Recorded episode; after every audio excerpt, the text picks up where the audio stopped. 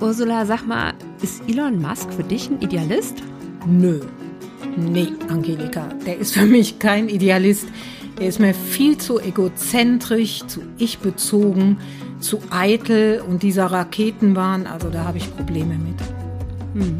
Ja, finde ich spannend. Ich habe hier bei mir in der Audio-Video-Redaktion in der FAZ mal ein bisschen rumgefragt und eigentlich fast alle haben so geantwortet wie du. Aber einer hat gesagt, naja, der ist schon Idealist, der hat nur andere Ideale als ich. Das, glaube ich, Angelika, ist der springende Punkt. Ne? Das war anfangs auch mein Missverständnis. Ich hatte irgendwie so eine naive Vorstellung, ja, hehre Ideale, aber es ist ja völlig neutral, was für Ideale man hat. Das können ja auch schlechte Ideale sein. Und darüber wollen wir uns ja heute in diesem Podcast mal unterhalten. Genau. Gibt es sowas wie gute und schlechte Berufe, welche die idealistisch aufgeladen sind und deshalb gut und andere, die in der Wirtschaft sind und deshalb böse? Ähm, ja, und wie viel Idealismus oder ja, intrinsische Motivation braucht es aber doch, um wirklich glücklich arbeiten zu können? Mhm. Und wo wird es auch zu viel mit dieser Motivation? Ne? Wir sind der Podcast Beruf und Chance von der FAZ. Bei uns geht es jede Woche um die Frage, wie Arbeit glücklich macht. Mein Name ist Ursula Kals. Ich arbeite in der Wirtschaftsredaktion der FAZ. Und ich bin Angelika Fey. Ich bin Podcast-Redakteurin bei der FAZ. Schön, dass Sie uns zuhören. Für unsere Sendung Wie idealistisch soll ich im Beruf eigentlich sein? Macht mich das glücklich? Macht das Sinn? Haben wir uns mit spannenden Leuten unterhalten. Ich habe zum Beispiel mit einer Psychologin aus Schweinfurt gesprochen, Esther Rittner. Und Angelika, du hast eine ganze Menge interessanter Leute aufgetan. Ne? Ja, ich habe zum Beispiel mit Tobi Schlegel gesprochen. Der war in meiner Jugend vor allen Dingen bekannt als Viva-Moderator, war dann beim ZDF Aspekte-Moderator und hat aber vor sieben Jahren hingeschmissen und hat gesagt, ich will was ganz anderes machen, ich werde jetzt Notfallsanitäter. Das Interview hören wir am Ende der Sendung. Aber ich habe auch noch mit zwei weiteren Leuten gesprochen, und zwar mit Stefanie Krügel, die forscht zum Thema Transformation von Unternehmen. Und mit ihr habe ich über den Unterschied von Purpose und Idealismus gesprochen. Und dann habe ich gesprochen mit Armin Steuernagel, der hat verschiedene Projekte, aber unter anderem ist er einer der Gründer der Stiftung Verantwortungseigentum. Und mit ihm habe ich über Idealismus in der Wirtschaft gesprochen. Also beleuchten wir das Thema wirklich von vielen Seiten. Wie sind wir da eigentlich drauf gekommen, Angelika?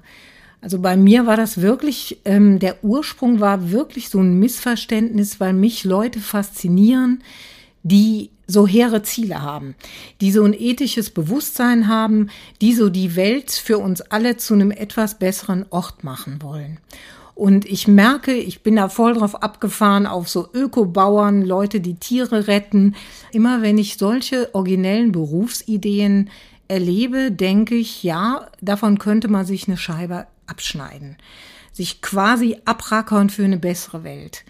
Klingt ein bisschen naiv, aber ich weiß nicht, Angelika, ist dir das fremd, wenn ich das so sage? Ist dir das zu schwärmerig oder? Ja, ich, ich finde den Aspekt an dem Thema eben interessant, dass ähm, was ist eine bessere Welt, ist ja Ansichtssache, ja? Oh ja. also, und daran mhm. sieht man ja eben schon, dass das Thema Idealismus nicht schwarz-weiß ist und dass man da eben auch, ja, Fanatiker drunter finden kann. Und das finde ich das Spannende an dem Thema, dass es eben um die Frage geht, wie viel ist gut, wo ist es gut. Aber ich glaube, wenn man nicht so ein bisschen so eine rosarote Brille hat, dann, dann kann man es direkt vergessen. Ja, und das ist ja auch der Grund, weshalb viele Leute sagen, ich möchte das auch im, im, Beruf haben. Ne? Also ich, man verbringt ja mindestens acht Stunden am Tag mit seinem Job, wenn man Vollzeit arbeitet. Und ja, viele Menschen wünschen sich da auch diese idealistische Note. Was ich eben spannend finde, ist, dass ich sag mal so, in der Allgemeinheit ist ja doch, man sagen würde, naja, es gibt jetzt idealistischere und weniger idealistische Berufe und jemand, der sich selber so sieht, wird halt in eine bestimmte Absolut. Richtung gehen, ja. Also, ne, dieses in der, für eine NGO arbeiten ist gut und in der Wirtschaft arbeiten ist quasi böse. Mhm. Das schmerzt mich natürlich, weil ich in der Wirtschaftsredaktion arbeite und das ganz anders sehe. Aber ähm, die Vorstellung, klar, die ventiliert. Mhm. Genau, und darüber habe ich mich auch mit Armin Steuernagel unterhalten. Also er hat ja unter anderem diese Stiftung Verantwortungseigentum mhm. gegründet. Er hat aber mehrere andere Projekte. Eines davon ist das Unternehmen Mogli. Die stellen Bio-Snacks für Kinder her. Und er hat auch eine NGO mitgegründet, die heißt Democracy International. Und bei ihm war es mal so, dass gleichzeitig in beiden Projekten jeweils eine Stelle ausgeschrieben war. Und ja, er aber einen ganz unterschiedlichen Rücklauf an Bewerbungen hatte. Auf die Junior-Campaignerin habe ich tausend, also es ist wirklich ungelogen, tausend Bewerbungen bekommen. Da ging es um Demokratie, ne, Demokratie retten und so weiter. Von Harvard, von Yale, von fast, ich glaube, fast allen Ivy League Universities. Und bei dem anderen haben wir gerungen darum, überhaupt noch eine Person zu bekommen. Da ist mir nochmal klar geworden, ich habe da mit vielen, auch die wir natürlich ablehnen mussten, obwohl das brillante Köpfe waren, die viel mehr Sprachen beherrschen als ich und so weiter, mit denen gesprochen, war, sozusagen, warum bewerbt ihr euch hier drauf und was macht ihr so und so stattdessen und so viele bewerben sich nicht in der Wirtschaft, weil sie sagen, ich habe keinen Bock darauf, auf dieses System. Ne? Ich habe keinen Bock, da äh, nur irgendwie andere reich zu machen. Und da sieht man eben, ja, es gibt einen Brain Drain raus aus der Wirtschaft hin zu solchen idealistischen Berufen. Und ja, das ist ja irgendwie blöd, ja, weil den Unternehmen entgehen richtig kluge Köpfe und den Bewerbern entgeht auch ein möglicherweise besseres Gehalt. Das ist total blöd und ich weiß auch nicht, ob das sinnvoll ist. Ähm, andere reich zu machen, na ja, da könnte man jetzt, glaube ich, sehr intensiv drüber diskutieren. Ich verstehe das Misstrauen der, dieser jungen Leute. Aber meine Idealvorstellung oder mein, meine idealistische Vorstellung bestünde ja eigentlich darin, dass gerade junge Leute schon ein bisschen die Welt retten, also sich um alternative Brennstoffe kümmern. Es gibt Start-ups, die alte Batterien wieder aufleben lassen. Ähm, es gibt, glaube ich, tatsächlich, gerade wenn man sich in den Hochschulen so umschaut, unfassbar viele Hidden Champions. Ja, ich komme aus Aachen, da gibt es eine RWTH, Rheinisch-Westfälisch Technische Hochschule. Die verkaufen sich nicht immer irgendwie sehr offensiv, aber da gibt es ganz viele junge Köpfe, die schon sehr idealistisch sind, die, wenn ich das richtig beobachte, so in Start-ups groß werden, dann aber schon in die Industrie wechseln. Warum? Weil Idealismus ohne Realismus ist natürlich auch Mist. Ne? Ich muss ja irgendwie, wenn ich brillante Ideen habe, die unters Volk bringen. Und dann brauchen die Geldgeber und dann brauchen die große Unternehmen. Mhm. Ja, und diese großen Unternehmen, die merken aber eben auch, dass, also das ist ja auch ein Wettkampf um diese klugen Köpfe. Ne? Total. Und Total da kommt jetzt der Begriff Purpose ins Spiel. Mhm. Denn heutzutage, ja, du lachst schon als ja, Wirtschaftsredakteurin. Ich Pusteln bei dem Begriff offen gestanden. Wa warum? Warum? Ich finde ihn wahnsinnig künstlich. Ich finde, es ist so ein seltsamer Amerikanismus. Und ich bin da per se total misstrauisch, weil ich zu sehr beobachte, dass inzwischen jede Keksfabrik einen Purpose hat, eine Philosophie und einen Purpose. Und das geht mir, der Karlauer muss jetzt mal sein, das geht mir total auf den Keks. Dann kann ich doch auch sagen, ich verarbeite hochwertige Zutaten und ich mache das von mir aus auch mit Ökomehl, aber das als Purpose zu deklarieren, also du merkst schon, ich steigere mich was rein, dieses Schlagwort mag ich nicht. Die Idee, die dahinter steht, ist ja nicht verkehrt. Ja, aber es gibt eben inzwischen auch, jetzt komme ich wieder mit einem Anglizismus, es gibt ja inzwischen auch Purpose Washing und als Wirtschaftsredakteurin oh, ja. bist du da eben inzwischen allergisch. Aber wenn genau. wir jetzt nochmal, ähm, ich bin ja immer eine Freundin von Definition, ja, deshalb habe ich mich auch nochmal umgehört, ähm, was sagen denn meine Experten zum Thema Purpose und Armin Steuernagel hat ja, ist wie gesagt, wie wir schon gehört haben, ein sehr umtriebiger Mensch und er hat zum Thema Verantwortungseigentum auch ein Netzwerk gegründet und dieses Netzwerk heißt Purpose Economy. Und deshalb hat er also viel mit dem Thema Purpose zu tun und ich habe ihn gefragt, was ist denn Purpose seiner Meinung nach? Purpose ist ja ein interessanter Begriff, weil er sowohl Sinn als auch Zweck bedeutet im Englischen. Das ist irgendwie ganz schön. Ich, wir übersetzen es im Moment vor allen Dingen als Aufgabe, als Unternehmensaufgabe. Unternehmenssinn könnte man auch sagen. Das hat aber schon wieder so ein bisschen was Transzendentales. Der reine Zweck ist es vielleicht auch nicht so. Deswegen ähm, nutzen ja auch so viele in Deutschland das Wort Purpose. Aber die Unternehmensaufgabe, die Berufung dafür, wofür es da ist, das ist der Purpose.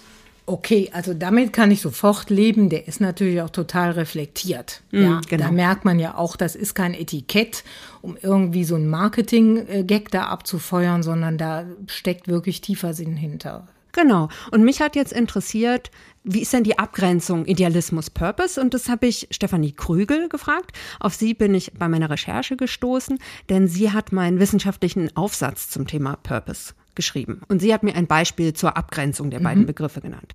Wenn ich zum Beispiel jetzt äh, zu den Aktivisten der Last Generation gehören äh, würde, dann opfere ich mich selbst ein Stück weit auf, weil ich ja meine ganze berufliche Zukunft riskiere, wenn ich eine Straftat begehe, indem ich mich da an die Straße klebe und dann möglicherweise vorbestraft bin und meinen Karriereweg später nicht so weiter verfolgen kann.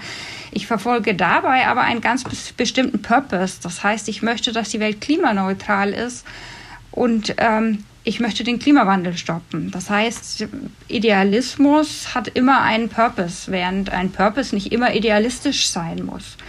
Also ich kann auch den Purpose haben, möglichst viele schöne Kleider zu verkaufen, dann bin ich nicht zwingend Idealist. Unterstreiche ich voll. Also da bin ich voll bei Frau Krügel. Das spricht mir so richtig aus der Seele. Das ist ja schön auseinanderdefiniert. Ja, genau. Und es ist natürlich inzwischen so, dass bei vielen Unternehmen dieser Purpose aber auch sozial aufgeladen ist. Das ist ja das, worauf du so allergisch reagierst. Ja. Ne? Mhm. Und nicht immer hat das auch Substanz. Und auch dazu hat Stefanie Krügel mir was gesagt. Naja, viele Unternehmen versuchen ja inzwischen auch soziale Verantwortung zu übernehmen. Das heißt, da versucht man natürlich den Unternehmenspurpose auch idealistisch aufzuladen. Ähm, das liegt unter anderem daran, dass wir in der Gesellschaft feststellen können, dass Mitarbeiter inzwischen einfach mehr wollen als Geld verdienen und Status haben, sondern dass sie eine gute Arbeitsumgebung haben wollen und neben dem Gehalt sich auch für was Gutes engagieren wollen. Und es geht ja jetzt um die Frage, was gibt's denn für Möglichkeiten, diesem Purpose etwas mehr Substanz zu geben. Ich will jetzt überhaupt nicht Werbung für das Verantwortungseigentum machen. Es gibt sicher ganz viele andere Möglichkeiten, aber ich finde es eine interessante Idee oder einen interessanten Vorschlag, wie man eben wirklich wie soll man sagen, ähm, das nachweisbar machen kann, dass dieser, äh, diese Unternehmensaufgabe, die man sich gibt, nicht nur ein Anstrich ist, sondern wirklich in die Unternehmens-DNA eingeschrieben ist. Und deswegen habe ich Armin Steuernagel auch nochmal gefragt, was ist denn Verantwortungseigentum? Das ist eine Unternehmensform oder Eigentumsform, die letztlich besagt, dass das Unternehmen, man könnte sagen, sich selbst gehört. Man könnte auch sagen, immer Menschen gehört, die im Unternehmen aktiv arbeiten, aber wichtig dabei, die nicht das Recht haben, das Unternehmensvermögen zu entnehmen. Das heißt, ein Unternehmen mit gebundenem Vermögen oder in Verantwortungseigentum, wie auch immer man es nennen möchte, das, äh, da können Sie sicher sein, dass Gewinne reinvestiert werden, gespendet werden, das Vermögen nicht entnommen wird von Shareholdern, sondern eben der Aufgabe des Unternehmens dient. Und das Problem ist aber in Deutschland, dass es dafür noch keine geeignete Rechtsform gibt. Deshalb engagiert sich ja auch Armin Steuernagel mit der Stiftung Verantwortungseigentum dafür, dass die Regierung eine solche Rechtsform schafft. Und das Thema wird auch seit Jahren bei uns in der FAZ diskutiert, weil es zum Beispiel auch für Familienunternehmen, die keine Nachfolge haben, eine ganz gute Möglichkeit sein kann. Dazu hat auch meine Kollegin Marie Löwenstein hier in der Podcast-Redaktion im Podcast für Deutschland mal eine Folge gemacht. Den Link stelle ich Ihnen natürlich in die Show Notes. Und auch die Diskussion innerhalb der geschriebenen FAZ, da gibt es auch ganz viele Artikel. Wenn Sie sich für das Thema Verantwortungseigentum interessieren, da stellen wir Ihnen auch was in die Show Notes. Also das finde ich hochgradig äh, spannend, ähm, vor allen Dingen aus folgendem Grund. Bei den Idealisten, die mir so während der vergangenen Jahre so begegnet sind, das habe ich mal so durchgescannt, waren ganz viele so kleine Alleinunternehmer. Mhm. Ja, also Frauen, die ähm, veganes Café eröffneten. Ich habe mit einem ganz spannenden Gemüsebauer in Köln gesprochen, Jochen Gross der so einen Zwei-Mann-Betrieb ökologisch bewirtschaftet, ganz harte Arbeit, aber der hat viel Spaß dran. Und es gibt natürlich Leute, die sagen, wir wollen irgendwie im Handel Geld verdienen, aber wir wollen keine Produkte anbieten, die in China zu Hungerlöhnen produziert werden oder wo Frauen in Indien in brüchigen Hallen irgendwie halb äh, tot ausgebeutet werden. Das Problem immer bei diesen Einzelkämpfern, diesen idealistischen, ist natürlich, wenn ich auch von der Sache so überzeugt bin, es muss sich ja rechnen. Mhm. Ja, ich muss ja andere davon überzeugen, Leute, das ist eine gute Sache. aber es kostet bei mir etwas mehr. Und das, glaube ich, ähm, ist ein ganz großer Knackpunkt bei diesem Thema Idealismus.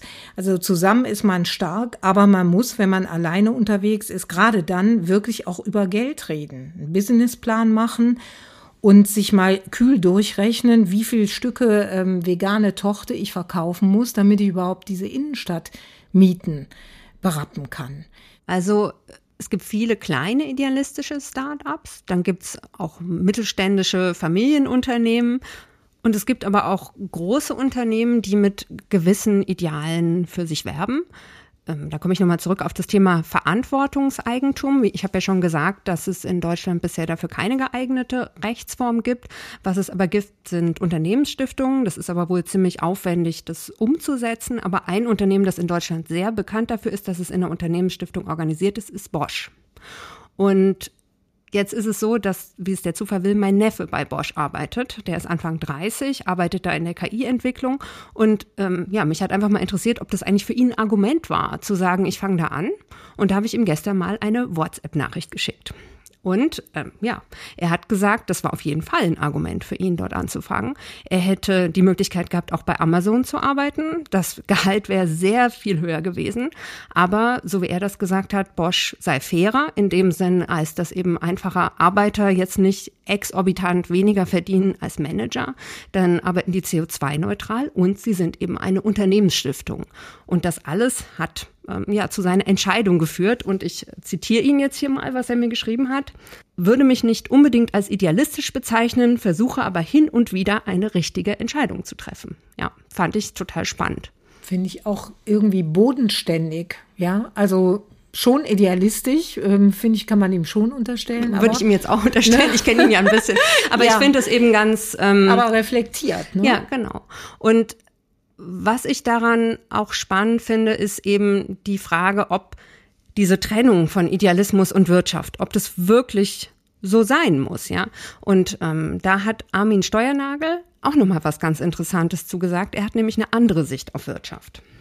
Neulich berichtete mir einer eben von einem Unternehmer, der unglaublich begeistert von Abwasserauffangbecken berichtete. Eben ein Ingenieur, der die konstruiert und der da völlig drin aufgeht und das als seine Aufgabe der Welt richtig gute Abwasserauffangbecken. Ne? Und das ist ja auch nötig. Wir brauchen das ja alle. Also man kann ja da durchaus sagen, man arbeitet wirklich auch für die anderen. Im besten Sinne würde ich eigentlich sagen, wer in der Wirtschaft arbeitet, arbeitet ja immer für die anderen. Wer sitzt denn da und stellt Dinge her, die nur er konsumiert. Wir sind in einer hocharbeitsteiligen Wirtschaft, wo eigentlich jeder immer für den anderen arbeitet. Er hat mir dann äh, zum Beispiel auch noch gesagt, wenn man morgens in die Bahn steigt, ja, dann haben ja schon tausende Menschen dafür gearbeitet, dass das überhaupt möglich ist. Also eigentlich sind Idealismus und Wirtschaft für ihn überhaupt kein Widerspruch. Wie siehst du das? Ich kann das nur unterstreichen. Ich habe ja, ähm, er höre das ja jetzt gerade auch zum ersten Mal, was er sagt. Und äh, das ist ja genau die Antwort auf meine anfängliche Skepsis. Mhm. Warum soll das ein Widerspruch sein? Genau. Und äh, klar, Abfall ist ein gigantisches Thema, ja. Müllbeseitigung, Leute, die da Granulat draus machen, Leute, die irgendwelche Vorrichtungen erfinden, äh, dass man aus dem Biomüll irgendwie Plastikteile angelt, habe ich einen hohen Respekt vor. Und natürlich ist das ein hochwirtschaftlicher äh, Prozess. Ja, und wenn ein Unternehmen jetzt wirklich sagt, bei uns spiegelt sich die Unternehmensaufgabe auch wirklich im ganzen Unternehmen wieder, wir arbeiten vielleicht auch wirklich sinnvoll miteinander zusammen, dann zieht das eben auch Leute an und kann auch in Aufgaben, die jetzt erstmal nicht super idealistisch wirken, trotzdem dieses Gefühl von Sinn geben. Das hat mir auch Stefanie Krügel gesagt. Idealismus kann sich ja nicht nur auf gesellschaftliche Ziele beziehen. Idealismus kann sich auch beziehen auf die Art und Weise, wie man zusammenarbeitet. Es gibt einen ganz schönen Artikel, der in der ersten Zeile heißt, ich wische nicht die Böden, sondern ich sorge dafür, dass Astronauten auf dem Mond landen, wenn man das jetzt lose ins Deutsche übersetzt. Das heißt, ich kann eigentlich jeder Aufgabe einen Sinn geben und Purpose steht ja für das Wort Sinn. Oft ist der Sinn dann in der Zusammenarbeit, ich tue was für meine Mitarbeiter, ich bringe mein Unternehmen vorwärts, ich bringe meine Gemeinschaft vorwärts finde ich, würde ich jeden Satz von unterstreichen. Und das bringt mich ja auf ein ganz großes Schwesternthema von Idealismus. Das ist mein Thema, das Stichwort Motivation. Denn idealistische Leute sind ja intrinsisch grandios motiviert. Die brennen ja für eine Sache, die wollen das umsetzen. Aber warum sind die so motiviert? Und darüber habe ich halt mit Esther Rittner gesprochen, dieser Psychologin aus Schweinfurt. Die ähm, hat sofort diese Selbstbestimmungstheorie von Richard äh, Ryan und Edward Deasy ins Spiel gebracht. Das ist ein Klassiker. Das haben diese beiden Psychologen in den 70er Jahren an der Universität von Rochester in den Staaten entwickelt. Und die haben sich mal angeguckt, welche Grundbedürfnisse eigentlich befriedigt werden müssen, damit ein bestimmtes Verhalten, damit, damit man hoch motiviert ist. Ja? Und vielleicht hören wir uns mal an, was die Frau Rittner dazu sagt. Ich halte Idealismus für extrem wichtig. Und ich glaube, wir können alle unseren Idealismus leben, aber es müssen eben gewisse Grundbedürfnisse befriedigt sein, damit wir Motivation besitzen im Leben und damit wir intrinsische und integrierte Motivation entwickeln können. Und es gibt drei Grundbedürfnisse nach DC und Ryan. Das sind Autonomie, Kompetenz und soziale Verbundenheit. Und ich bin der Überzeugung, dass nicht nur die Motivation, die autonome Motivation stattfinden kann, sondern auch Idealismus sehr gut gelebt werden kann, wenn diese Grundbedürfnisse erfüllt sind. Ich finde, das klingt ja so ein bisschen abstrakt, aber sie hat mir das genau erklärt und aufgedröselt. Also mit Autonomie ist Wahlfreiheit gemeint, also Selbstbestimmung und die gibt es auf ganz verschiedenen Ebenen. Nicht nur unter Akademikern, das meinen wir ja immer so ein bisschen arrogant, sondern das kann man auch der Auszubildenden im Supermarkt einräumen. Im wahrsten Sinne des Wortes, wenn die vier Aufgaben erhält, kann die aber dann autonom entscheiden, in was für einer Reihenfolge sie die abarbeitet. Das dient schon mal der Motivation. Und Rittners Rat an Führungskräfte finde ich auch wirklich äh, spannend. Wann immer es möglich ist, Mitbestimmung einräumen. Ja, dass Mitarbeiter gefragt werden. Sie einfach mal fragen. Klingt wahnsinnig simpel, machen viele Chefs oder Chefinnen aber nicht. Zweitens, Stichwort Kompetenz. Also Rittner unterstellt, dass Menschen wachsen wollen, lernen wollen. Also wenn wir uns kleine Menschen angucken, Kinder, die sind ja lernbegierig. Total. Für die ist das ja wahnsinnig aufregend. Äh, erster Schultag und so weiter. Schade, dass das dann manchmal so abflacht. Aber wir alle wollen lernen und gemeint ist damit, so erlangt man durch diese Kompetenz Selbsteffizienz und Kontrolle. Klingt auch total abstrakt, gemeint ist aber, kann ich meine Probleme äußern, kann ich mit anderen äh, über Probleme und Lösungen reden, werde ich gehört, kann ich meine Emotionen regulieren. Und, und ich glaube, das ähm, spielt so etwas äh, darauf an, auf die Frau Krügel, dann das Stichwort soziale Verbundenheit. Das wird ja immer unterschätzt. Wir alle haben ein Bedürfnis danach, gemocht zu werden, aber auch zu mögen. Natürlich erinnerst du dich, aber für mich war das bewegend. Angelika, wir zwei haben ja meinen Premieren-Podcast, als ich das das erste Mal äh, gemacht habe, über das Stichwort Nein sagen ja. gemacht. Und da war ja so ein relevanter Punkt, Leute, die schlecht Nein sagen können, die haben eben auch äh, Angst, nicht mehr gemocht zu werden. Mhm. Ne? Also soziale Verbundenheit, wir wollen uns in einem System wiederfinden, in dem wir als Mensch ankommen. War ja, glaube ich, auch ein Stichwort bei dir und Uwe Marks äh, Podcast zum Thema Teams. Müssen Absolut. wir auch nochmal in die Shownotes äh, stopfen. Also die Hörer merken, wir sind schon breit aufgestellt und unterwegs. Aber Frau Rittner hat mir dann nochmal ein Beispiel genannt. Und zwar eins, was vielleicht auch der ein oder andere Hörer erwartet. Ich erlebe das zum Beispiel in der Flüchtlingshilfe, wenn da Idealismus funktioniert, dann gibt es eine hohe Verbundenheit zwischen den Kollegen und Kolleginnen. Und dann gibt es Teams, äh, in denen man wirklich sagen kann, was man denkt. Also wo man nicht blöd hingestellt wird, auch wenn man eine völlig unkonventionelle äh, Meinung zu einem Thema hat. Und in, wenn diese drei Faktoren erfüllt sind, dann kann ich auch idealistisch sein. Und ich glaube auch wirklich, wir brauchen mehr Idealismus in unserer Gesellschaft. Wenn es jetzt nur um Geld und Erfolg geht, ne, dann haben wir ja vielleicht viel Autonomie. Aber die Frage ist doch dann wirklich, wenn es einem Menschen nur um, um Autonomie, um vielleicht Kompetenz im Beruf, Geld und, und Status geht, wer kümmert sich denn dann um die Person, wenn die in Rente geht? Oder wenn sie einen Spannscheibenvorfall haben, wer ist denn dann da? Wenn sie dieses Grundbedürfnis der sozialen Verbundenheit, diese wirklich äh, stabilen menschlichen Beziehungen nicht in der Lage waren aufzubauen, ähm, was ist es dann für ein menschliches Leben? Ich glaube, wir müssen auch im Berufsleben mal davon wegkommen, zu denken, es geht jetzt nur um, um Kohle und um Status. Weil dann werden wir alle scheitern, wenn wir an einen Punkt kommen, in dem wir eben unsere Leistung nicht mehr abrufen können. Was da für mich schon mitklingt, ist ja das Thema Idealismus, Sinn an der Arbeit und Gesundheit. Also auch die Frage, ja, macht denn vielleicht Arbeit ohne Idealismus oder Arbeit ohne Sinn nicht sogar krank?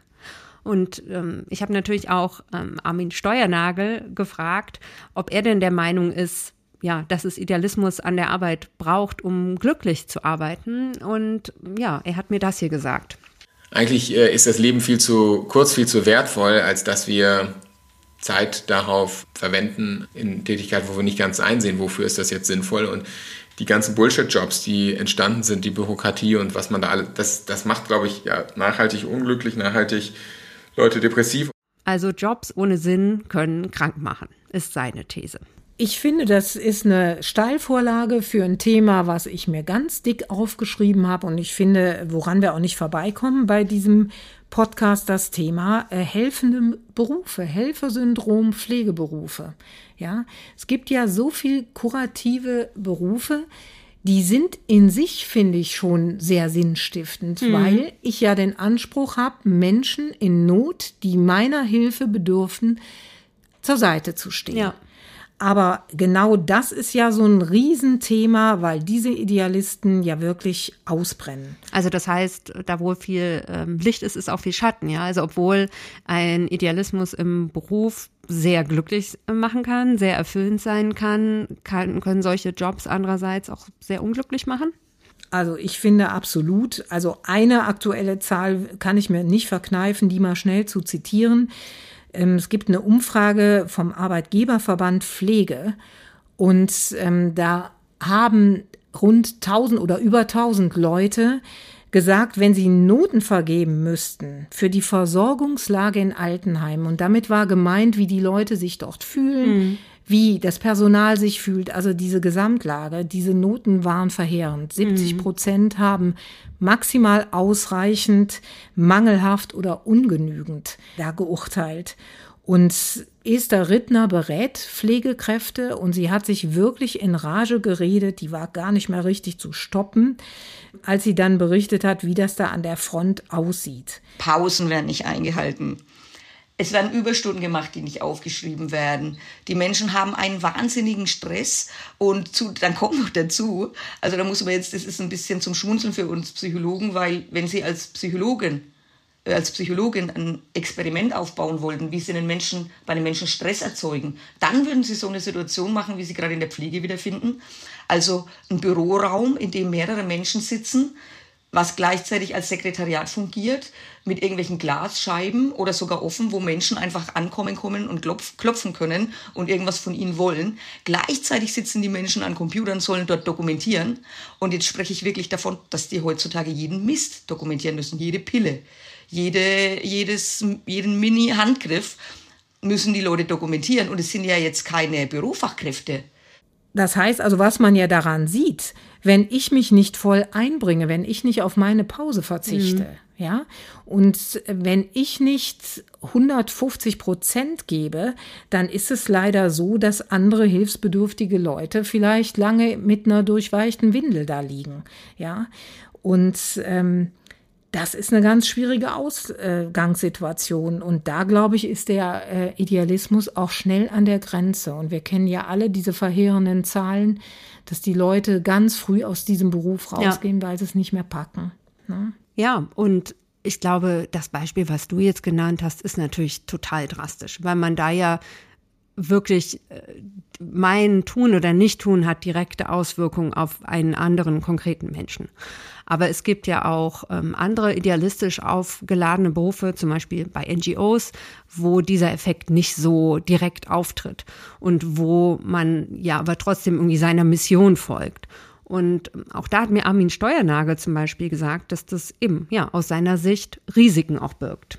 Dass man natürlich dadurch, dass ich jetzt nicht mehr, ähm, dadurch, dass ich das liebe, was ich tue, die Grenze zwischen mir und der Sache wie viel bewusster aufrechterhalten muss, weil ansonsten habe ich das ja wie automatisch, okay, ich mache das halt zum Geld verdienen. Hm, so, ach komm, jetzt ist aber endlich 17 Uhr, ich kann nach Hause gehen, endlich das machen, worauf ich eigentlich Bock habe. Ähm, und ähm, jetzt habe ich genug Geld verdient, jetzt genug. Das heißt, da ist ja eine natürliche Grenze. Und in dem Moment, wo ich jetzt, wo, wo das nicht mehr da ist, muss ich das natürlich viel bewusster ziehen. Und ähm, ich glaube, das ist so ein bisschen natürlich die Falle von, äh, wenn ich da so stark drin bin, ähm, die, die natürlich da ist, äh, dass ich zum Sklave meiner äh, Ideale werde und nicht die Ideale sozusagen äh, gegenüberstehe, mit ihnen leben kann. Und ganz spannend ist ja auch das Thema Ansprüche an sich selbst und an andere. Also wenn man selber ja oft bereit ist, sich selber so zurückzunehmen, eben im Pflegeberuf, im Pflegeberuf die Pause ausfallen zu lassen, um eben die nasse Windel zu wechseln oder in der NGO eben die Nachtschicht noch dran zu hängen, weil man das Projekt so wichtig findet. Ja, was ist denn dann, wenn man Mitarbeiter noch hat oder eben Auszubildende vielleicht im Pflegeberuf? Hat man dann vielleicht an die dieselben Ansprüche oder eben auch an Menschen im persönlichen Umfeld? Ja, und da hat mir Armin Steuernagel gesagt, dass er da durchaus Phasen hatte in seinem Leben, wo das so war und wo es vielleicht auch nicht so angenehm dann war mit ihm. Bin ich vollkommen überzeugt. Das ist ja auch immer der Grund, warum manche Leute zusammenzucken, wenn sie das Stichwort Idealismus hören, weil ähm, manche idealistisch agierenden Menschen ja auch was leicht Fanatisches ja. haben. Ne?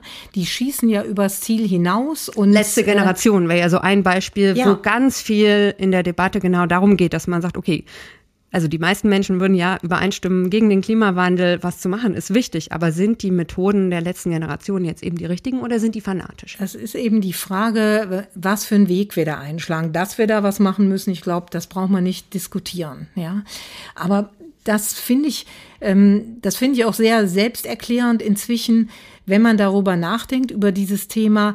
Ähm, Idealismus ist ja auch eng verschwistert mit Perfektionismus. Ja. Und Leute, die so perfektionistisch sind, die sind ja per se nicht besonders glücklich. Ja, das mag ja irgendwie für einen selbst erfüllend sein, aber das Ziel erreicht man ja nie. Die sind ja nicht hundertprozentig unterwegs, sondern 150-prozentig. Die anderen sollen mitziehen. Klappt nicht. Also wirklich den Satz, erst sich selbst retten und dann den Rest der Welt, dann die Welt retten. Also halt nicht umgekehrt, ne? Nicht umgekehrt. Also gar keine gute Idee, ähm, nicht auf sich selber aufzupassen. Das muss man Idealisten, glaube ich, wirklich immer wieder mal sagen. Da gibt's einen ganz sperrigen Begriff, also ich muss immer schmunzeln, wenn ich den so lese. Erwartungsmanagement an sich selbst sollte man betreiben, mhm. hat mir Sebastian Jacobi gesagt. Sehr sperrig, aber was heißt das? Man soll einfach mal drüber nachdenken und reflektieren. Was will ich erreichen? Wie realistisch ist das? Mhm. Was will ich in einem halben Jahr erreichen? Wer kann mir da helfen? Und so weiter und so fort. Auch dieses modische Stichwort der Selbstfürsorge ist, ähm, es gibt sicher schönere Ausdrücke, aber dieses Phänomen trifft es schon ganz gut. Mhm. Ne? Glückliche Mutter, glückliches Kind, das kann man natürlich auf den Beruf übertragen. Und was natürlich bei pflegenden Berufen immer so eine Rolle spielt, ist Supervision. Mhm. Also da haben ja viele begriffen, dass das so einfach nicht mehr geht.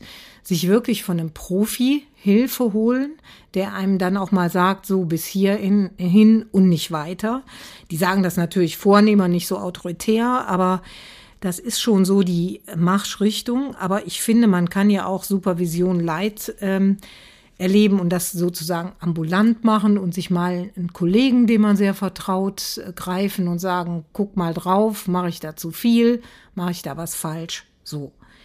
Mich hat natürlich auch sehr interessiert, äh, ob die Esther Rittner, die ja Psychologin ist und auch in einem helfenden Beruf unterwegs ist, ob die sich selber für, äh, für idealistisch hält. Mhm, gute Frage. Mich hat so ein bisschen erstaunt, dass sie sagte, sie hätte darüber noch nie gesprochen. Mhm. Sie hat sich viele Gedanken darüber gemacht, aber gesprochen hat sie noch nicht darüber. Und äh, hören wir doch mal rein, was sie da erzählt hat ich finde, das ist ein gutes Gefühl, für Menschen zu arbeiten und Menschen zu unterstützen. Und ja, eben auch dieser Wunsch, dass wir eine Gesellschaft sind, wo wir aufeinander aufpassen, wo, wo niemand sich einen Arm abhacken muss auf der Straße, um, um irgendwie Geld zu bekommen. Ich bin auch ein Mensch, der gern Steuern zahlt. Ich zahle auch gern Steuern, weil ich weiß, ja, natürlich manchmal nicht für Sachen, das wird natürlich nicht immer für Sachen ausgegeben, die ich will, aber ich möchte auch, dass wir ein Land sind, in dem jeder zum Arzt gehen kann, in dem jeder in die Schule gehen darf. Das ist für mich einfach wahnsinnig wichtig. Ja, interessant. Ich habe ja auch ein längeres Gespräch geführt mit jemandem, der eine sehr radikale Entscheidung hin zu einem idealistischen Beruf gemacht hat mit Tobi Schlegel. Ich kann ja noch mal ganz kurz so die, die Eckdaten nennen. Also der, aus meiner Jugend kenne ich den äh, noch als Viva-Moderator. Und ja. äh, dann hat er aber alles Mögliche gemacht, ganz viel verschiedene Moderationsjobs und ähm, er ist auch immer quasi weiter mitgewachsen und äh, war dann auch Moderator bei Aspekte, dem Kulturmagazin im ZDF.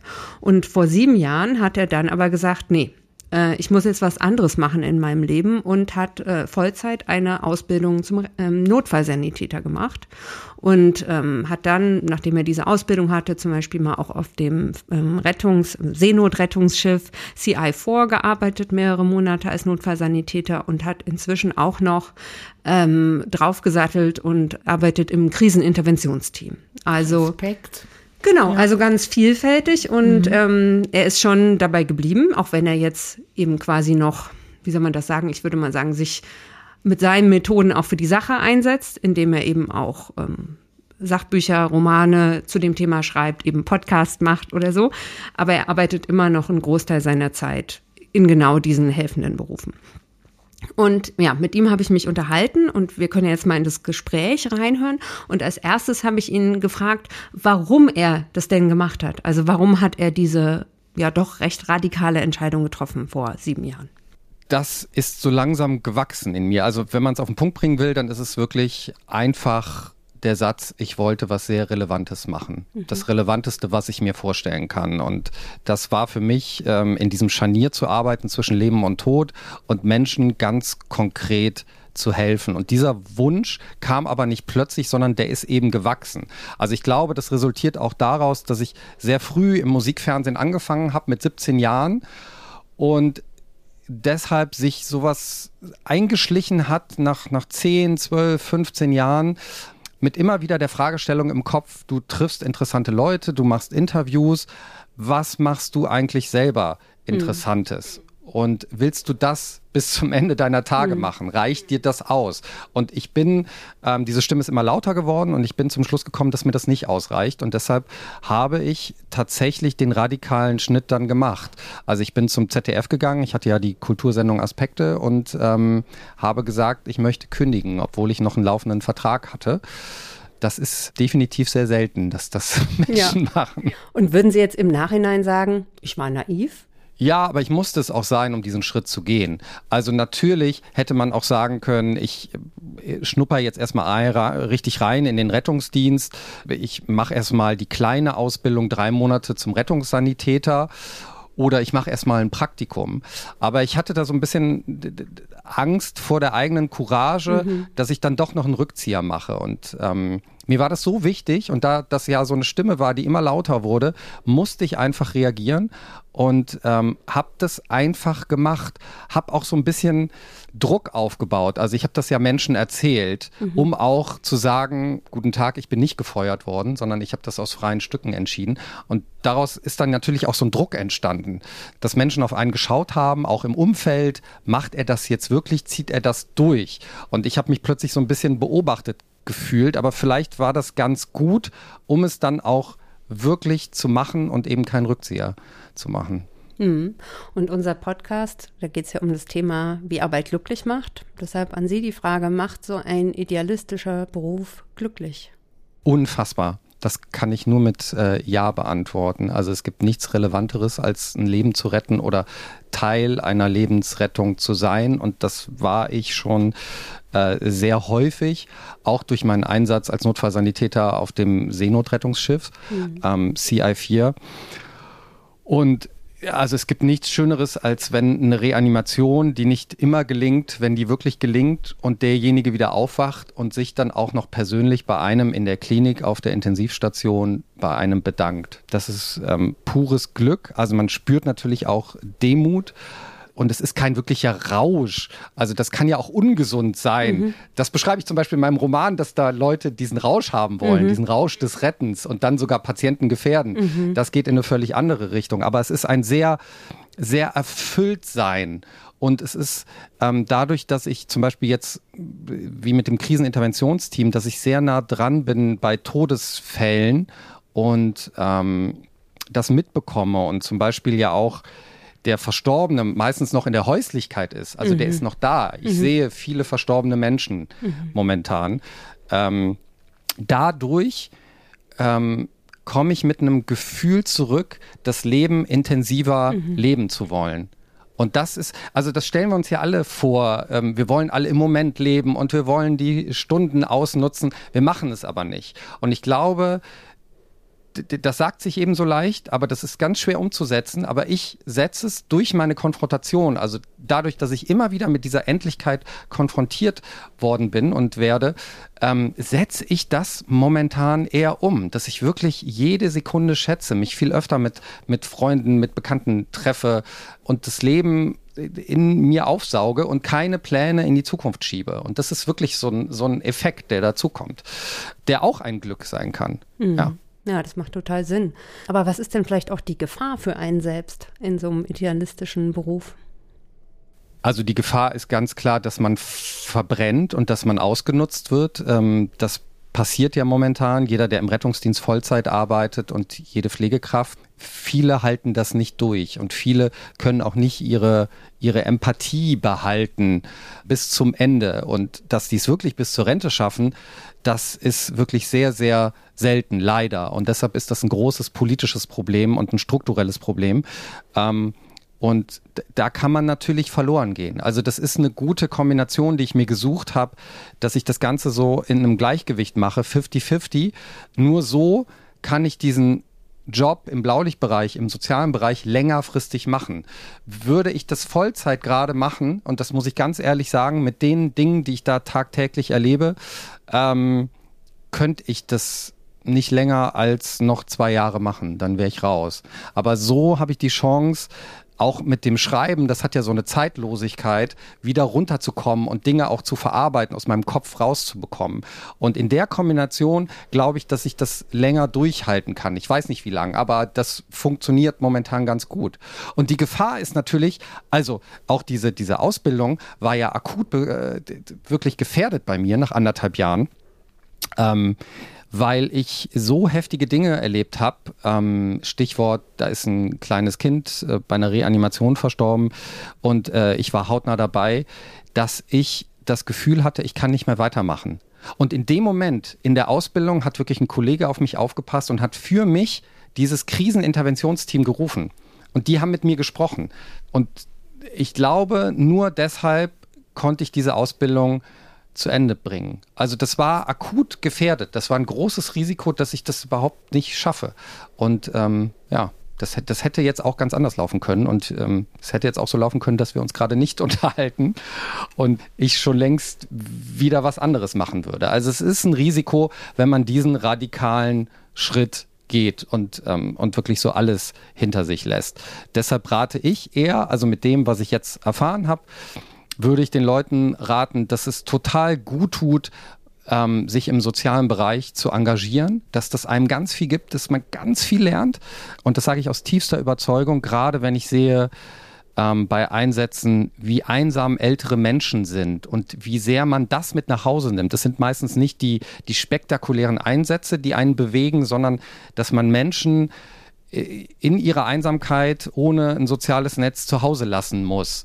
Und das trifft einen manchmal sehr. Und da gibt es zum Beispiel ganz viele ähm, Möglichkeiten, sich freiwillig zu engagieren mit einem Ehrenamt. Initiativen wie All Inclusive, die kümmern sich darum, dass, dass ähm, ältere Menschen auch am kulturellen Leben noch wahrnehmen und teilnehmen und dabei sind bei Konzerten, bei Ausstellungen, bei Lesungen und die kann man dann begleiten. Und da braucht es natürlich Leute, äh, jüngere Menschen der jüngeren Generation, die sich da engagieren. Und ähm, das kann ich jedem nur raten, weil das, also diese Sinnfrage ist, glaube ich, eh eine Frage, die man sich irgendwann immer stellt, meistens zur Midlife Crisis. Und man muss nicht alles hinschmeißen, das würde ich so als Ratschlag sagen. Man kann es, wenn man sehr mutig ist und auch ein gewisses Finanzpolster hat, weil das musste ich zum Beispiel auch haben. Das ist bei mir immer mehr abgeschmolzen im Laufe der Ausbildung, ähm, weil dieser soziale Bereich natürlich sehr prekär ist und ähm, nicht gut bezahlt wird. Und im besten Fall schafft man eben auch so eine Kombination und äh, sucht man sich ein Feld, bei dem man sich wirklich engagieren kann und bei dem nicht das Finanzielle im Vordergrund steht, sondern das Menschliche. Und das ist aber umso erfüllender und umso mehr kann man auch den anderen Job dann weitermachen. Das wäre jetzt mein, mein Learning, dass ich aus all dem, was ich erlebt habe, ziehe und dass ich auch jedem nur raten kann. Spannendes Gespräch. Ich kannte den übrigens auch von früher, also nicht gerade von Viva, aber der war mir immer positiv aufgefallen. Und Respekt, sieben Jahre ist ja wirklich keine Eintagsfliege. Also was ich am meisten daraus mitnehme aus dem Gespräch, diese Geschichte ähm, Idealismus Leid, ja, das geht also auch mal mit einem Ehrenamt, um da reinzuschnuppern, mhm. um vielleicht auch seinen eigenen routinierten Beruf so ein bisschen aufzuwerten für sich selber. Also ganz spannend. Und das Gespräch hat ja auch ganz viele der Themen aufgenommen, die wir vorher schon diskutiert haben. Ne? Also wo man sieht, ja, wenn man eben darüber nachdenkt, macht ein idealistischer Beruf glücklich oder nicht, dann kommt man schon immer wieder zu gewissen Her Kernthemen. Und er macht schon glücklich, ne? So ein bisschen. Und den Leuten auch ein bisschen vermitteln, äh, was es sonst noch an Themen rund ums Berufsleben gibt. Das finde ich macht uns auch glücklich. Also wir bedanken uns bei den Hörerinnen und Hörern dass Sie uns zugehört haben. Hoffentlich auch bis nächsten Montag. Wenn es wieder eine neue Folge gibt. Oh ja.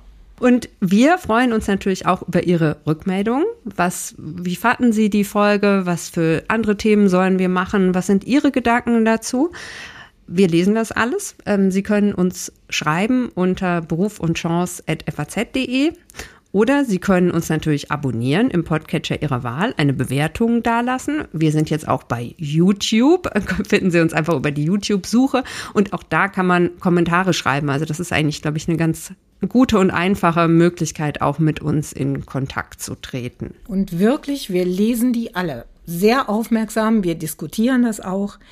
Und der Dank für die heutige Sendung geht auch natürlich in die Technik an David Brucklacher und Kevin Gremmel. Thank you